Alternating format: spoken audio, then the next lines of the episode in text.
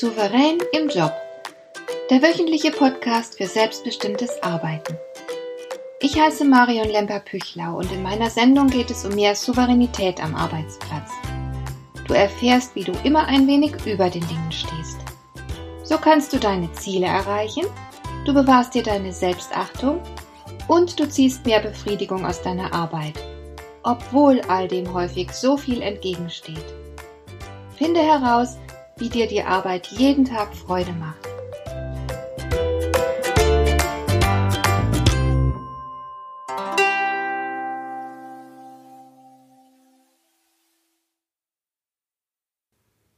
Ich bin immer wieder mal erstaunt, wer um mich herum schon alles im Ruhestand ist.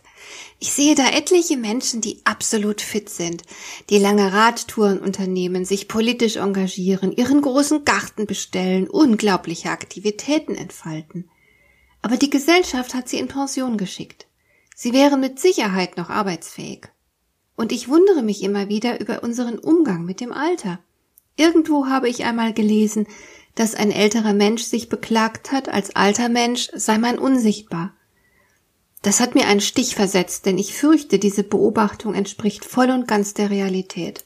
Auch wenn die Werbung schon vor Jahren die Rentner als zahlkräftige Zielgruppe entdeckt hat, so zählen ältere Menschen nicht viel. Man fragt sie auch nur selten nach ihrer Meinung. Offenbar sind wir als Gesellschaft nicht mal in der Lage, ordentlich für sie zu sorgen. Ich sage nur Altersarmut und Pflegenotstand. Und diese Tatsache hat mich gereizt, heute mal zu schauen, was die Weisheiten eines alten und lebenserfahrenen Menschen dazu beitragen können, dass du souveräner arbeiten kannst. Denn es gibt sie ja tatsächlich, die Menschen, die durch ihre Erfahrungen sehr gereift sind und die im Alter weise werden. Es gibt natürlich leider auch die anderen, diejenigen, die ein Leben lang töricht bleiben. Aber das ist keine Frage des Alters, sondern der Persönlichkeit. Also Menschen mit der entsprechenden Persönlichkeit machen ein Leben lang ihre Beobachtungen, denken darüber nach, ziehen ihre Schlüsse daraus und haben dann irgendwann wirklich viel zu sagen. Lauter Dinge, die anderen und jüngeren Menschen von Nutzen sein können. Ich habe vor einiger Zeit auf Facebook einen Beitrag gefunden mit den Lektionen einer 90-jährigen Frau. Sie hat 33 Weisheiten zusammengefasst, die sie uns Jüngeren nahebringen möchte, damit wir keine dummen Fehler machen und uns damit die Lebensfreude versauen. Die alte Dame heißt Regina Brett. Und es hat mich einfach gereizt, mal zu schauen, welche ihrer Lebenslektionen auch für dein und mein Arbeitsleben nützlich sein können. Wie können wir auf der Basis der Lebenserfahrung von Regina Brett unser Arbeitsleben mit mehr Souveränität gestalten? Das wollte ich wissen. Und da schreibt sie doch gleich als erstes, das Leben ist nicht fair, aber immer noch gut. Da denke ich doch sofort an all diejenigen, die mir im Laufe meiner Trainer- und Beratertätigkeit begegnet sind, die sich auf die offenkundige Ungerechtigkeit an ihrem Arbeitsplatz fixiert haben. Klar wird nicht immer der beste und geeignetste Kandidat befördert. Klar kann es passieren, dass dich dein Chef einfach nicht leiden kann und dir das Leben deshalb schwer macht. Das ist nicht in Ordnung. Aber ist es souverän, wenn du nun nur noch diesen einen Aspekt deines Arbeitslebens wahrnehmen kannst und er alles andere überschattet? Doch ganz bestimmt nicht. Souverän wäre es, schulterzuckend anzuerkennen, was ist und sich eine Strategie zu überlegen. Mit schulterzuckend meine ich, dass du nicht so tun sollst, als wäre es etwas Besonderes, dass du nicht fair behandelt wirst. Ungerechtigkeit gibt es überall. Du wirst sie immer wieder mal zu spüren bekommen. Wenn du eine Katze hast, bekommst du es sehr wahrscheinlich irgendwann mit Katzenflöhen zu tun, und so ist es eben auch mit der Ungerechtigkeit. Wenn du einen Job hast, bekommst du es irgendwann mit unfairen Verhältnissen zu tun, Mach kein Drama draus. Du musst die Ungerechtigkeit nicht hinnehmen. Überleg dir, was du tun kannst und zieh es durch. Aber werde nicht blind für all die guten Dinge, die trotz allem auch da sind. Dein nettes Verhältnis zu den Kollegen zum Beispiel oder die Tatsache, dass deine Arbeit sinnvoll ist und erkennbaren Nutzen für andere stiftet. Lass dir nicht durch ein einziges Ärgernis die Freude an den guten Dingen nehmen.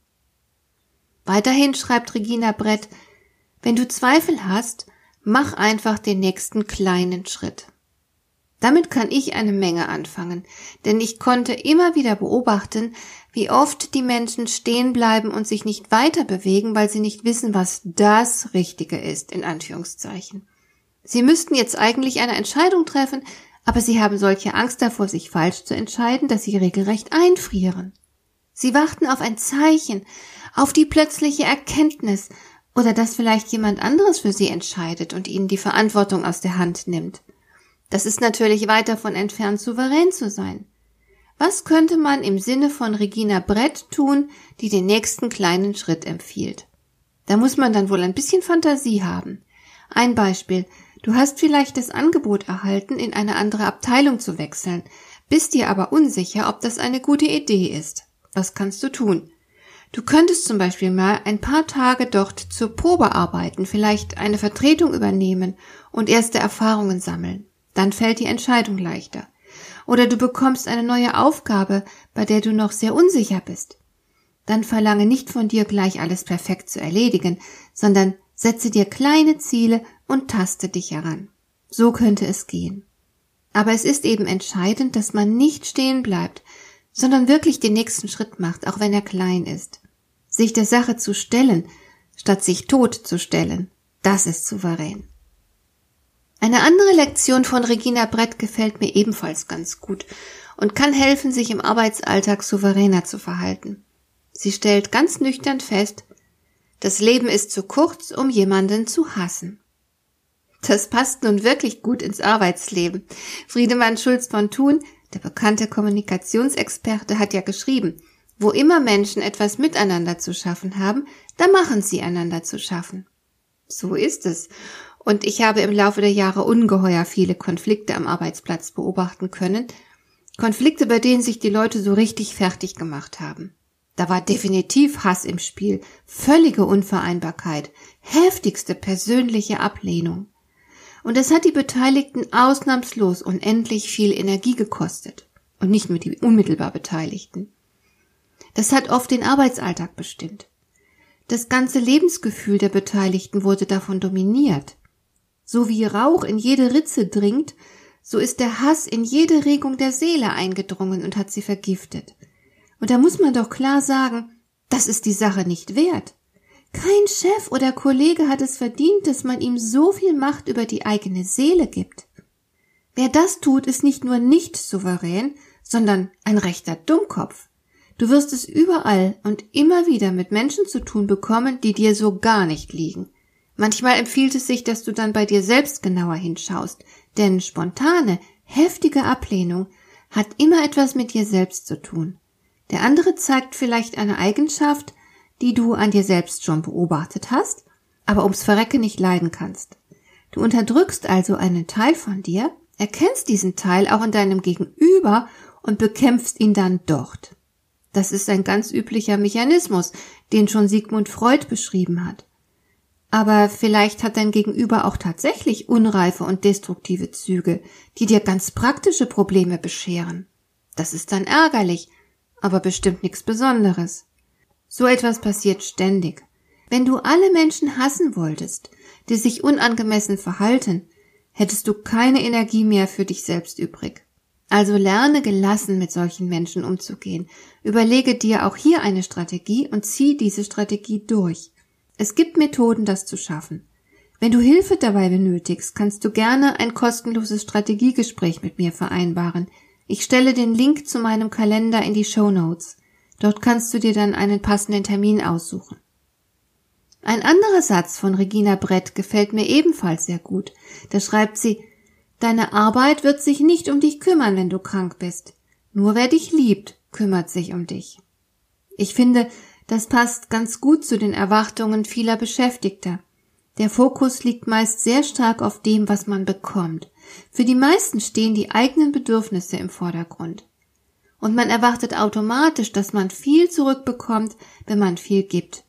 Also legen sich etliche unheimlich ins Zeug, sie machen sich unentbehrlich, um dann eben auch entsprechend belohnt zu werden. Erstens geht die Rechnung nicht unbedingt auf. Zweitens sind es oft die falschen Dinge, mit denen sie belohnt werden wollen.